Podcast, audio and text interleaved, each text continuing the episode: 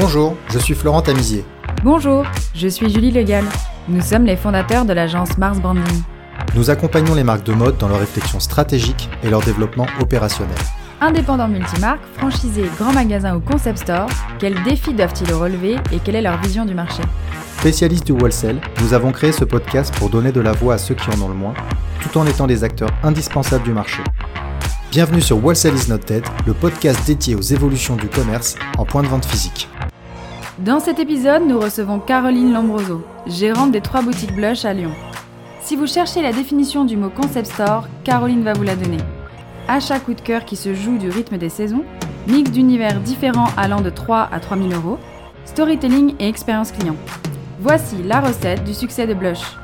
Elle revient avec nous sur l'importance du digital pour l'avenir des détaillants et l'évolution récente du marché de la joaillerie fine. Excellente écoute Bonjour Caroline, bienvenue sur Wholesale is not dead, nous sommes ravis d'être avec vous. Bonjour, moi aussi je suis très contente de, de vous rejoindre pour ce podcast. Bonjour Caroline. Bonjour.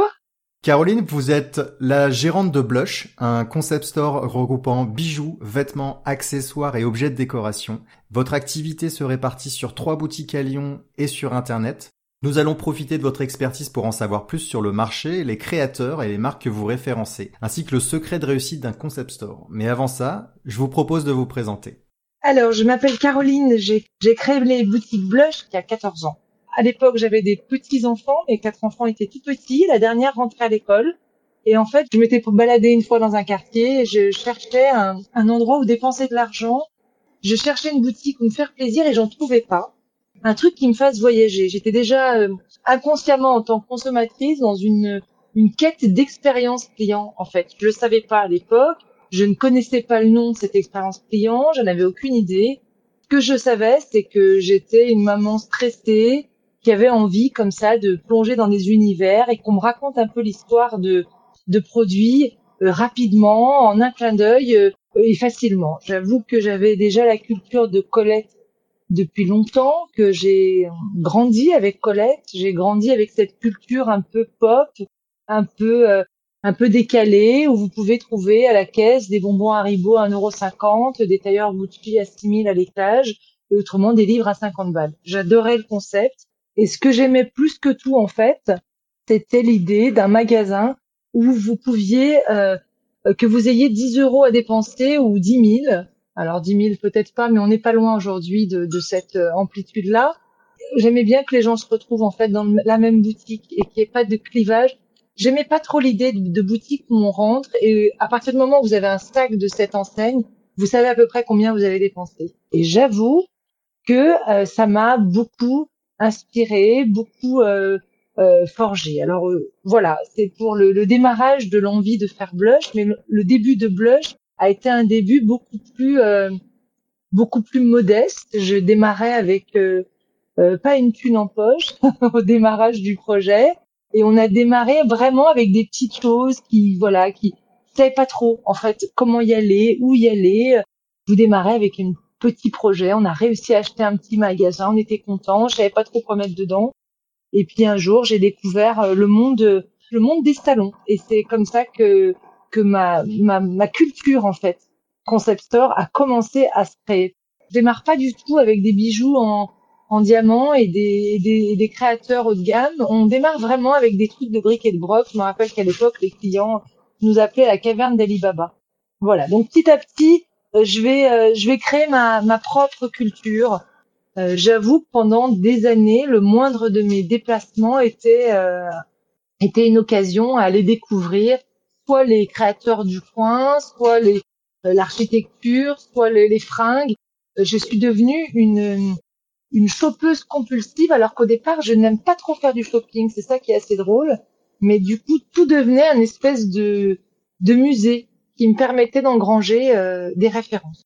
Et votre premier magasin, Caroline, il, est, il était pour, pour qu'on se resitue un petit peu, il était grand, enfin c'était quoi? Non, c'était une petite boutique de 30 mètres carrés qui est toujours aujourd'hui dans les, qui fait toujours partie de mes boutiques. Hein. C'est le première boutique blush a été le 7 rue de 16. Au bout de six mois d'ouverture euh, et que le jour où je suis arrivée à Maison Objet, j'ai compris en fait que c'était ça que je voulais faire et donc très très vite c'est devenu une boutique euh, où petit à petit, j'ai acheté de manière un peu compulsive et boulimique tout ce que j'aimais. Vous interdisiez aucun salon, si on comprend bien, autant le textile, l'objet. Ouais, euh. exactement. Et je me rappelle qu'à l'époque, les gens me disaient mais quel salon tu fais? Et moi je disais mais je sais pas, je les fais tous, non? Il faut pas tous les faire. Moi, je suis très bonne élève. Si on devait vraiment définir Blush en quelques mots, c'est la sélection de Caroline. On peut dire ça comme ça. On peut dire ça comme ça, même si euh, ce serait pas juste de dire ça, euh, parce que j'ai grossi mes équipes avec euh, des filles qui travaillent avec moi aujourd'hui depuis longtemps, depuis 6 ans, 9 ans, 8 ans. Il y a très peu de gens qui sont partis de mon équipe quand ils y sont rentrés. Et chacune y a amené de sa culture, ce que je vous disais tout, tout à l'heure, c'est-à-dire cette référence qui moi me parlaient pas, elles m'ont embarqué avec elles sur d'autres cultures, mais à la fin, euh, si elles m'embarquent pas, on n'y on plonge pas. Mais en tout cas, elles ont vraiment permis, je pense à Clémence, à Laura, à Noémie, euh, chacune dans leurs euh, univers, Pauline, etc., Marie-Lou, plein de gens qui aujourd'hui sont toujours dans l'équipe et qui ont chacune amené leurs références et m'ont expliqué d'autres choses. Aujourd'hui, en 2021, vous avez donc trois boutiques. Combien de mètres carrés euh, font les boutiques chacune? Alors, la première, donc du coup, qui doit faire 30 ou 40 mètres carrés, est donc Blush General Store. La deuxième est Blush Intimate. C'est une boutique qui fait 60 euh, mètres carrés. Et en fait, il y a trois ans et demi, on a acheté en plein centre de la ville de Lyon un superbe lieu très atypique de près de 400 mètres carrés sur trois étages J'avoue que depuis que ce troisième lieu a ouvert, il n'y a plus trop de limites à notre folie et à nos, envies. Et euh, ce troisième lieu a vraiment pour nous été l'aboutissement de plein de rêves qu'on avait. Ah oui, 400 mètres carrés, c'est euh, hyper bien pour pouvoir s'exprimer. Oui, exactement. En fait, voilà, c'est comme quand vous avez un artiste à qui vous dites, ben voilà, vous avez un petit carré euh, pour peindre et me faire un truc sympa, ou vous avez une toile de 10 mètres, 10 mètres de haut, ben voilà, c'est un peu pareil. C'est plus dur, par contre, il faut de l'échafaudage, il faut beaucoup de, il faut des bras musclés et il faut beaucoup, beaucoup, beaucoup de boulot parce que euh, il y a une complexité euh, de remplissage, c'est-à-dire que qui n'en est pas d'ailleurs. On remplit pas une boutique. Il faut que chaque chose réponde à une autre. Il faut arriver à créer des univers. Il faut être toujours cohérent dans votre proposition. On essaye, hein, parfois certainement. Euh, certains vont dire qu'on se loupe, sûrement, hein, d'ailleurs. Mais on essaye en tout cas de, vraiment à chaque fois de travailler sur ce que je vous disais au départ, cette expérience client. Du coup, Caroline, l'offre est différente entre chaque point de vente? Oui, c'était aussi la complexité. On n'a pas dupliqué euh, les boutiques. En fait, la première boutique originelle est devenue une boutique euh, un petit peu avec des euh, une, influence plus ado, enfant, avec des, des produits très beaucoup de goodies, de choses comme ça. La deuxième boutique Blush Intimate, une boutique assez haut de gamme avec des bijoux et des vêtements euh, et un peu de décoration.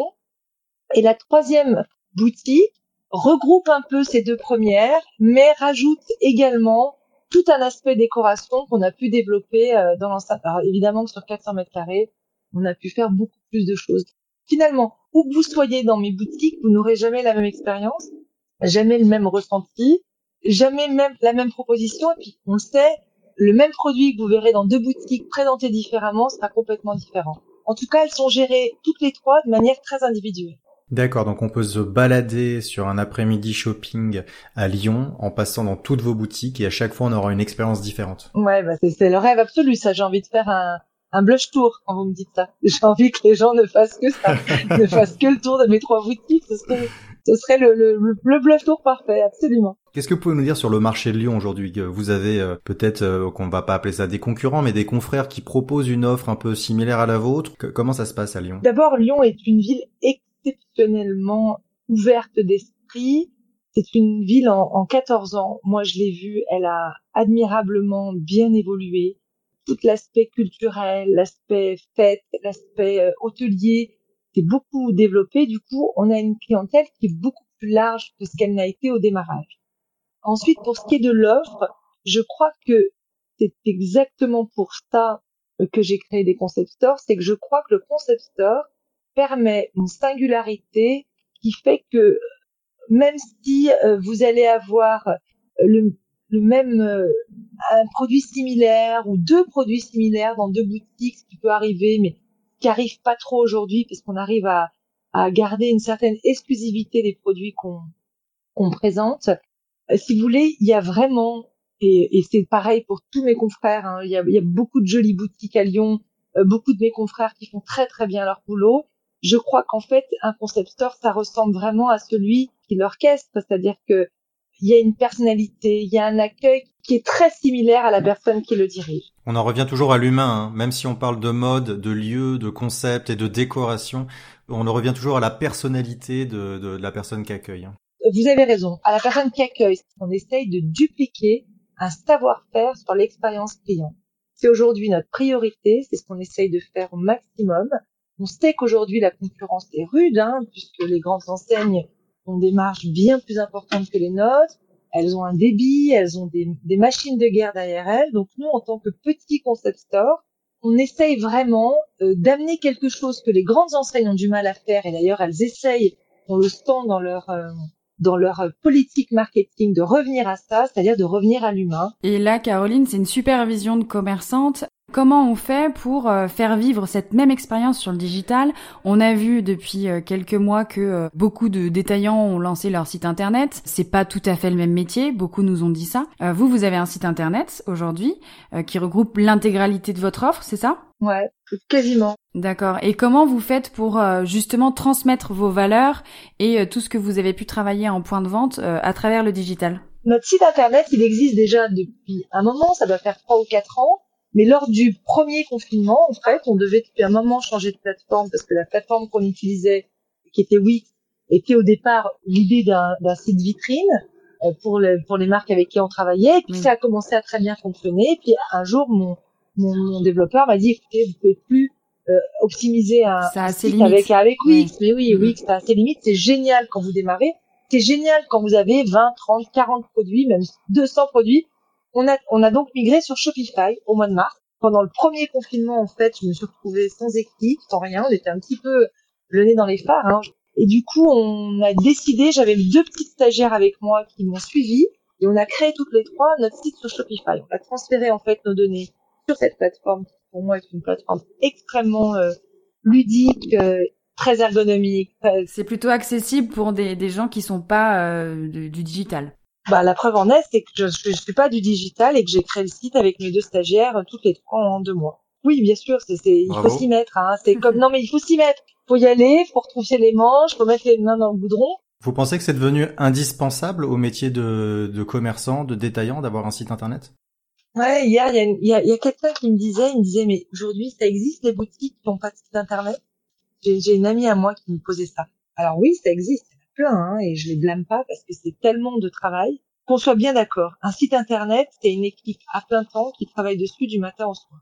Nous, en un an, on a réussi à faire de cette de ce site internet une, quatrième boutique, c'est-à-dire qu'elle a le chiffre d'affaires équivalent euh, de certaines de nos boutiques, mais euh, si vous voulez, c'était un vrai investissement de temps et euh, d'argent et de plein de choses. C'est-à-dire qu'il a fallu créer un poste qui travaille sur le référencement naturel et le référencement payant il a fallu euh, créer un poste pour quelqu'un qui euh, met toutes les données sur le site internet, parce que nous on a beaucoup beaucoup de références. Ensuite, il y a la gestion des commandes. Et puis il y a la création de contenu aussi. Caroline, vous faites pas mal de shooting photos et tout ça. Hein Moi, je n'ai jamais eu beaucoup d'argent à investir dans un projet en disant voilà, on a 200 000 euros, on investit, qu'est-ce qu'on fait?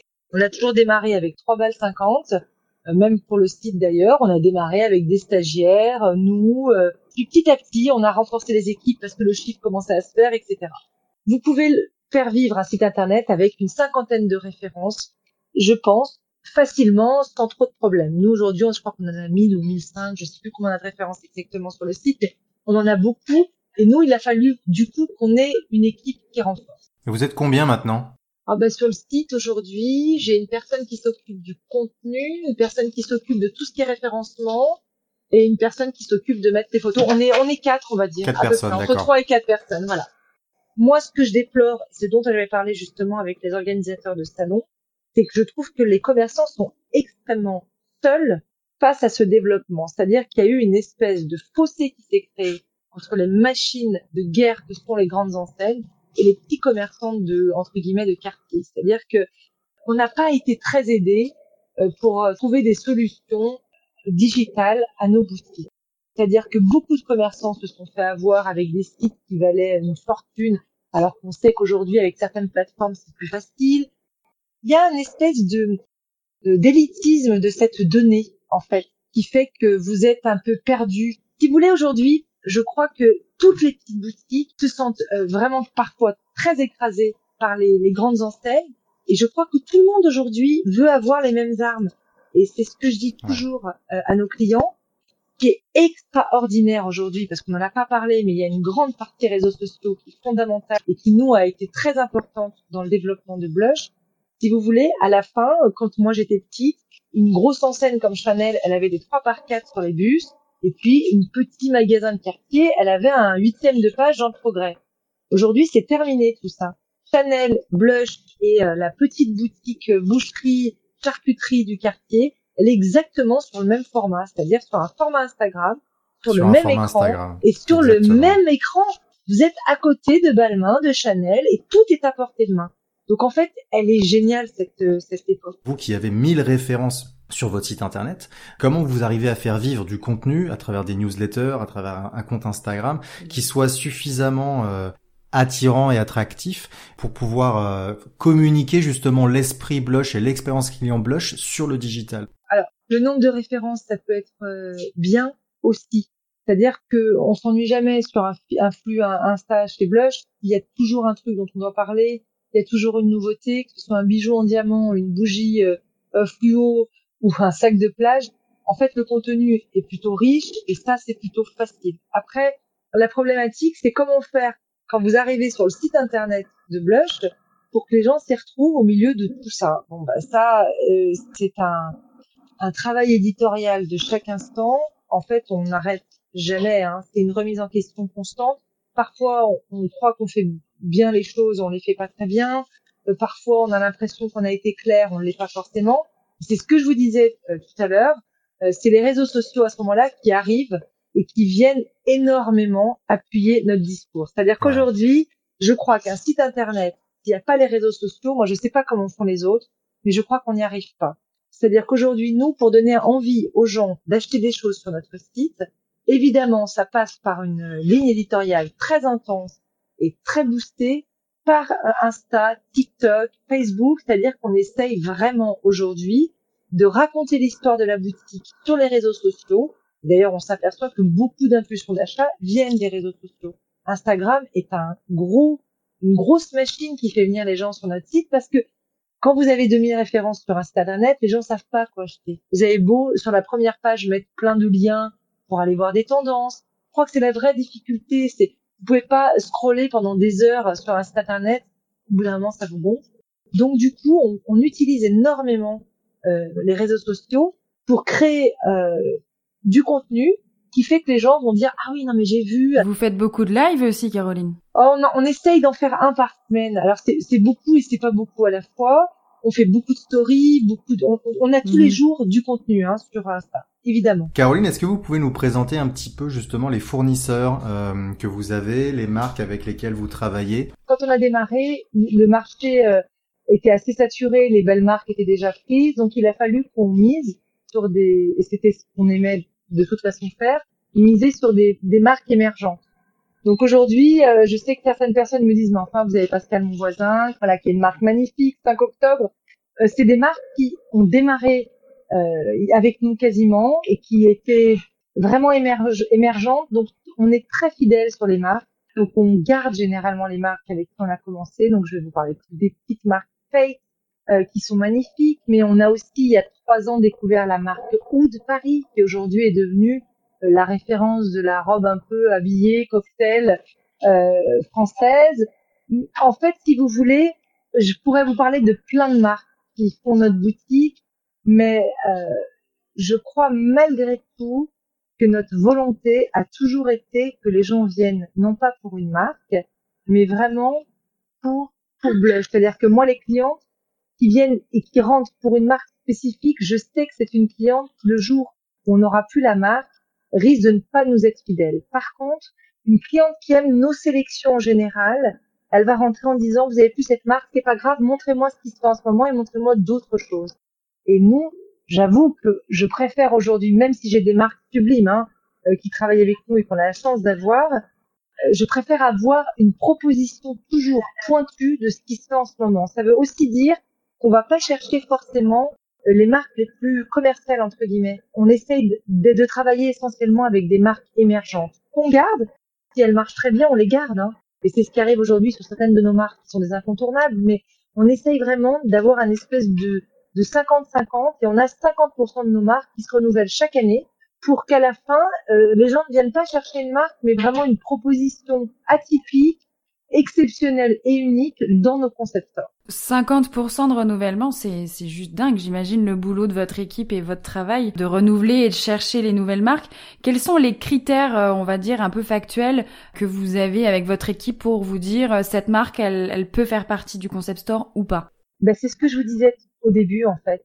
C'est la rêve. C'est-à-dire que on mange beaucoup de, de visuels, on, on, on, se balade beaucoup dans et les salons, et les, les pays, et les boutiques, et Instagram, et Pinterest. À la fin, ça vous crée une espèce de culture du produit que vous engrangez, qui fait que tout à coup, vous trouvez un produit et vous dites, c'est ça qu'il me faut. C'est lui que je veux. C'est exactement ça que je cherche. Il y a des marques euh, ou une catégorie de produits qui fonctionnent euh, le mieux en ce moment chez vous? On est plutôt sur le bijou, le prêt-à-porter? Le bijou fonctionne très très bien chez nous. La décoration fonctionne très très bien chez nous. Je crois que la joaillerie et le, le bijou en général a été le secteur le plus développé euh, pendant cette année de confinement. C'est vraiment devenu quelque chose dont on peut plus se passer, c'est-à-dire qu'on rigole pas avec le bijou, c'est c'est votre signature. Aujourd'hui, c'est vraiment pour moi la signature de des femmes quoi. Euh, les, les, gens ont leurs bijoux comme ils ont leur totem, comme ils ont leur tribu. Euh, il y a un signe d'appartenance qui est très fort selon les marques que vous portez. Il y a un signe distinctif très fort. Je peux exactement vous donner en quelques phrases l'état d'esprit d'une femme selon les bijoux qu'elle porte. Qui n'est plus le cas euh, aujourd'hui avec les vêtements. C'est-à-dire que la fast fashion a fait qu'aujourd'hui, j'ai beaucoup de femmes qui vont être en jogging Zara, mais qui vont avoir les chaussures du moment, le sac du moment, et le bijou du moment. L'accessoire est vraiment devenu pour moi l'objet détectable de la personnalité de la femme que vous avez en face de vous. Il y a un truc au niveau de l'accessoire qui s'est euh, qui vraiment ancré chez les femmes. Les femmes aujourd'hui qui portent pas d'accessoires, c'est très très rare. Il y a 15 ans quand j'ai démarré, c'était pas du tout le cas. Il y avait la joaillerie, l'or, et puis la drouille. Il n'y avait pas d'équivalent. En fait, il y a eu des marques de bijoux très fortes qui ont créé la joaillerie fantaisie. Un peu plus accessible et, euh, et, moins traditionnel et plus original. On est sur les Sophie Dagon, les Celine Daous et tout. Exactement. Il y a eu Fake, Ginette New York, Morgan Bello ont été les précurseurs de tout ça. Elles ont créé quelque chose de nouveau qui a changé la face du monde, c'est-à-dire en tout cas dans le domaine de la joaillerie. C'est-à-dire qu'avant, vous portiez une bague euh, en or, en diamant, fiancée, pas fiancée, du quartier, du machin, du pomelato tout était très institutionnalisé. Quand vous en aviez pas les moyens, bah, vous preniez des choses qui ressemblaient à ça, mais il n'y avait pas une vraie création. Alors ça reste des choses chères pour la plupart. Hein. Les marques dont vous parliez, qu'on représente comme Sophie Dagon ou Céline Daous, qu'on a la joie de faire dans une boutique, elles sont aussi euh, chez nous à côté de marques plus petites, en plaqué or, à 30 euros, 50 euros, 60 euros. C'est ce que je vous expliquais tout à l'heure sur mon mon idée du concept store. Ouais, c'est la magie du concept store, c'est de pouvoir mixer un petit peu tout. Il y a des marques que vous cherchiez, que vous aimeriez avoir? Non, je sais pas ce que j'ai envie d'avoir. Euh, je sais pas. vous savez, une marque, c'est pas qu'une marque, c'est aussi une rencontre. C'est des gens que vous rencontrez. C'est des histoires, euh, pas d'amour, mais presque avec certaines marques que vous adorez, que vous aimez, vous aimez la créatrice.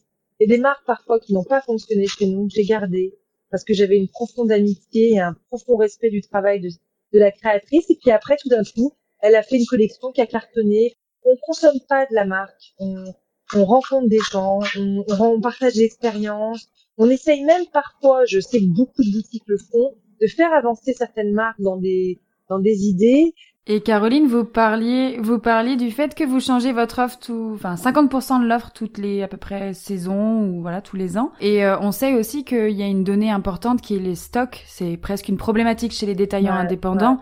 Euh, Est-ce que vous avez une stratégie particulière justement pour cette euh... Alors, Mon mari est directeur financier, vous dirait qu'il y a une stratégie de merde.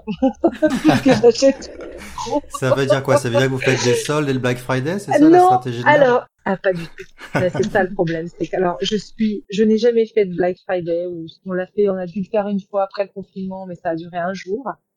On ne fait pas de solde ou très peu de solde privé, si ce n'est trois jours avant les soldes. On est très à cheval là-dessus et on ne solde jamais nos bijoux, jamais la déco, vraiment que des fins de série. C'est-à-dire que chez nous, le sens de solde a pris tout son sens dans la mesure où on est vraiment sur l'idée d'une fin de série. Alors les vêtements, c'est un peu différent, que même les marques sur leur site internet le solde, donc on suit euh, le jeu des soldes. Ça se renouvelle plus rapidement pour que les bijoux. des bijoux, on ne solde jamais rien, à part si les marques nous disent qu'elles même soldent ces fins de série. Voilà, on est très très à cheval. Quand je vous disais que j'ai une stratégie de merde, c'est-à-dire que comme vous avez compris que je suis une femme passionnée, qui adore rentrer des nouvelles marques, j'ai toujours un peu trop de stock. Parce que quand je trouve la, marque qui me semble être la marque de mes rêves au moment où je la vois, j'ai beaucoup de mal à me dire non, c'est pas sérieux, euh, on n'a pas le budget, etc. C'est pas c'est pas des données que je sais très bien intégrer, j'avoue. Donc je suis pas une très bonne gestionnaire du stock, mais oui, on arrive chaque saison à avoir un stock qui, euh, qui se renouvelle sans avoir trop d'invendus. On, on, est plutôt bon. Après, vous avez toujours les outlets, les choses comme ça où on arrive à, à écouler certains produits, mais on est on n'est pas mauvais sur sur l'écoulement de nos stocks. Est-ce que vous arrivez à imposer les conditions d'achat à vos fournisseurs maintenant que vous avez acquis cette notoriété, ce, ce, ce volume d'achat, ces trois boutiques? Non, non, je, je, je n'ai jamais demandé euh, de ristourne ou de prix à mes fournisseurs. Je trouve que la ristourne ou le prix est un prix qu'on paye toujours très cher. J'ai toujours respecté le, le, travail de mes marques.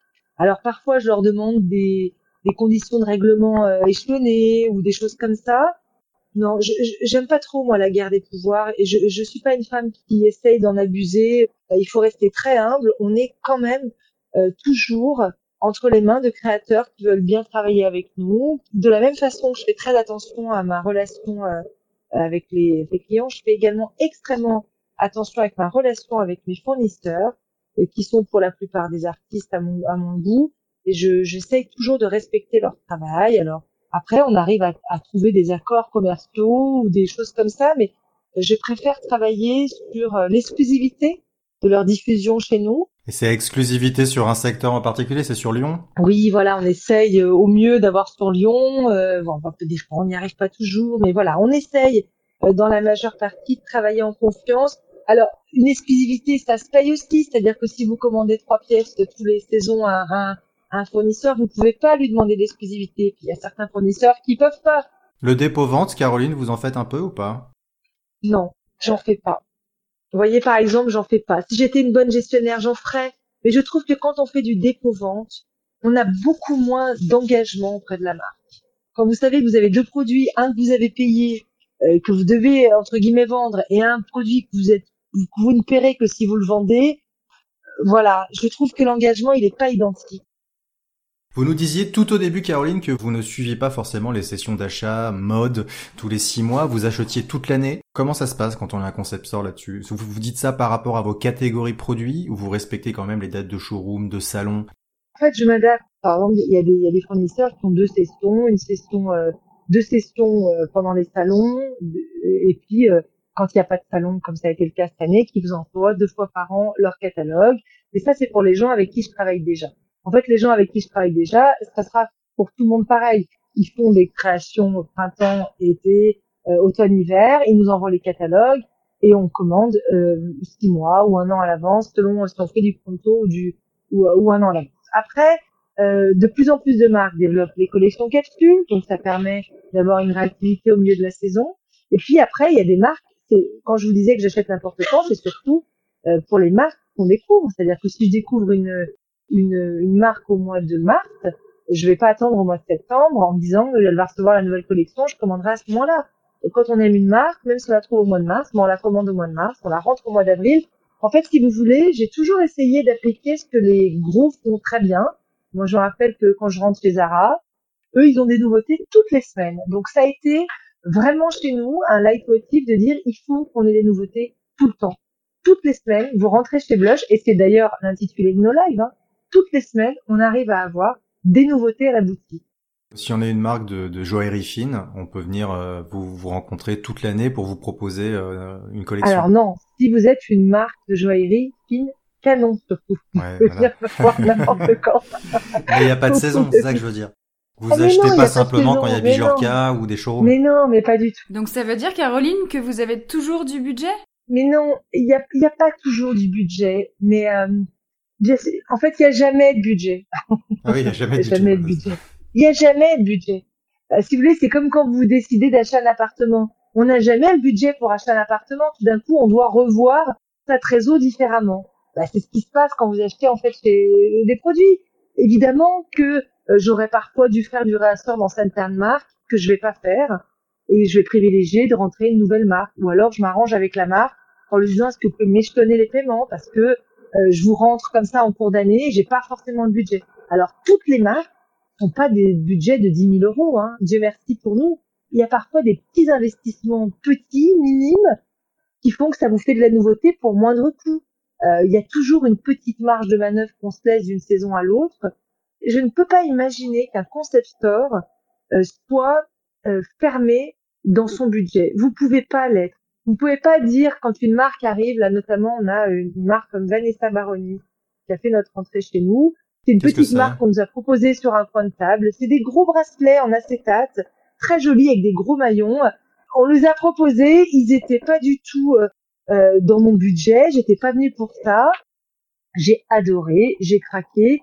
Et vous êtes obligés parce qu'aujourd'hui, euh, depuis que je l'ai commandé, c'est devenu le carton de la saison, indépendamment de nous, parce qu'on sait jamais au moment où vous achetez que ça va être un carton. Et du coup, qu'est-ce qui se passe? Alors qu'est-ce qui se passe? J'ai pas le budget, je l'achète pas, j'attends la saison d'après? Mais le problème, c'est que d'autres se positionnent. On n'a pas le luxe d'attendre en fait. C'est aussi la guerre des marques. Quand vous avez une marque qui vous plaît, elle peut difficilement vous attendre. En fait, si vous voulez, il y a des degrés de craquage. Si vous craquez de ouf et que vous pensez que vraiment c'est le produit du bon moment, euh, au bon instant, qu'elle correspond à la tendance, qu'elle est exactement ce que les clients attendent, faut débloquer le budget. Si vous voulez, c'est en ayant augmenté chaque année mes budgets qu'on a aussi augmenté nos chiffres d'affaires. C'est une espèce de spirale infernale qui fait que normalement, euh, voilà, vous devez arriver toujours un petit peu. Il y a 10% de plus chaque année qui se sont appliqués dans nos budgets et qui ont été aussi 10% de chiffre d'affaires ou 20% chaque année euh, euh, sur nos boutiques. Je crois que c'est très important d'avoir tout le temps du budget, du budget pour, pour un craquage de saison. C'est obligatoire pour moi. Et si vous aviez un conseil pour les détaillants euh, en tant qu'expert de concept store, euh, qu'est-ce que vous donneriez comme conseil? Ben, Il y a un conseil qui est très simple. Il faut euh, aller là où les grands peuvent pas aller. Aller dans le service. Les grands sont très mauvais dans le service. Et c'est eux qui, qui nous acculent, c'est eux qui nous étouffent, c'est eux qui sont toujours plus concurrentiels, plus de marge, plus de produits, plus de com. Mais il y a une chose euh, qu'ils savent pas faire, c'est ils sont pas très forts dans le service. Ils sont pas très forts dans l'accueil client. Ils sont pas très forts dans la bienveillance pour le coup. Si vous voulez, voilà, il y a, tout un, un aspect euh, humain qu'il faut développer, auquel il faut revenir. Il faut tout remettre à échelle humaine, je crois. Je crois que les gens aspirent à ça, et je crois qu'on est beaucoup plus euh, flexible que les grosses boîtes, et que c'est notre force aujourd'hui. On peut beaucoup plus rebondir qu'eux. On a une capacité d'évoluer qui est plus rapide parce qu'on n'est pas à la tête d'un gros paquebot. Nous, on a un petit hors-bord. Et si vous aviez un conseil à donner aux marques, aux marques de mode, vous leur diriez quoi? Foncièrement ce que vous aimez.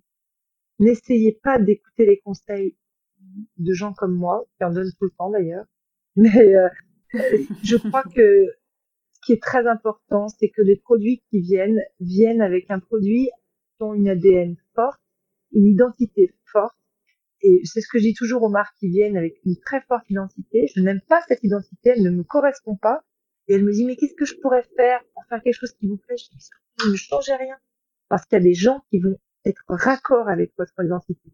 Après, il y a une culture du bon goût, entre guillemets, parce que le bon goût n'existe pas, mais il faut, euh, je crois que c'est exactement comme pour les concept stores. Une marque ne peut pas émerger au fond d'un trou, euh, tout seul dans une grotte. Il, faut aussi que les, les jeunes créateurs créent leur, leur propre euh, bibliothèque euh, de données.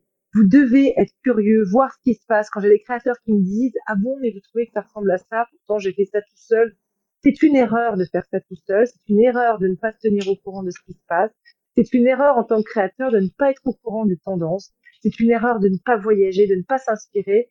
Alors on n'est pas des artistes, mais on, enfin eux le sont. Nous en tant que concepteurs, on ne l'est pas, mais il y a quand même beaucoup de créations euh, dans nos boutiques. Et je crois sincèrement que la nourriture intellectuelle, spirituelle, culturelle est primordiale. Tout se retrouve, tout l'art, toute l'architecture, tous les grands domaines d'art se retrouvent à la fin dans nos boutiques par un biais, euh, quel qu'il soit. Donc je crois que soyez curieux. Merci Caroline. C'était un super partage. Merci beaucoup Caroline. Avec plaisir. Si vous êtes arrivé jusqu'ici, c'est sûrement que l'épisode vous a plu. Merci de le partager autour de vous et de nous mettre une note 5 étoiles sur Apple Podcast avec un joli commentaire. Ça va énormément nous aider à faire connaître le podcast. Et n'oubliez pas de vous abonner. Si vous avez des besoins en accompagnement sur vos projets d'entreprise, n'hésitez pas à contacter Mars Branding, on va s'occuper de vous. Il suffit de nous écrire à info at marsbranding.com. À très bientôt.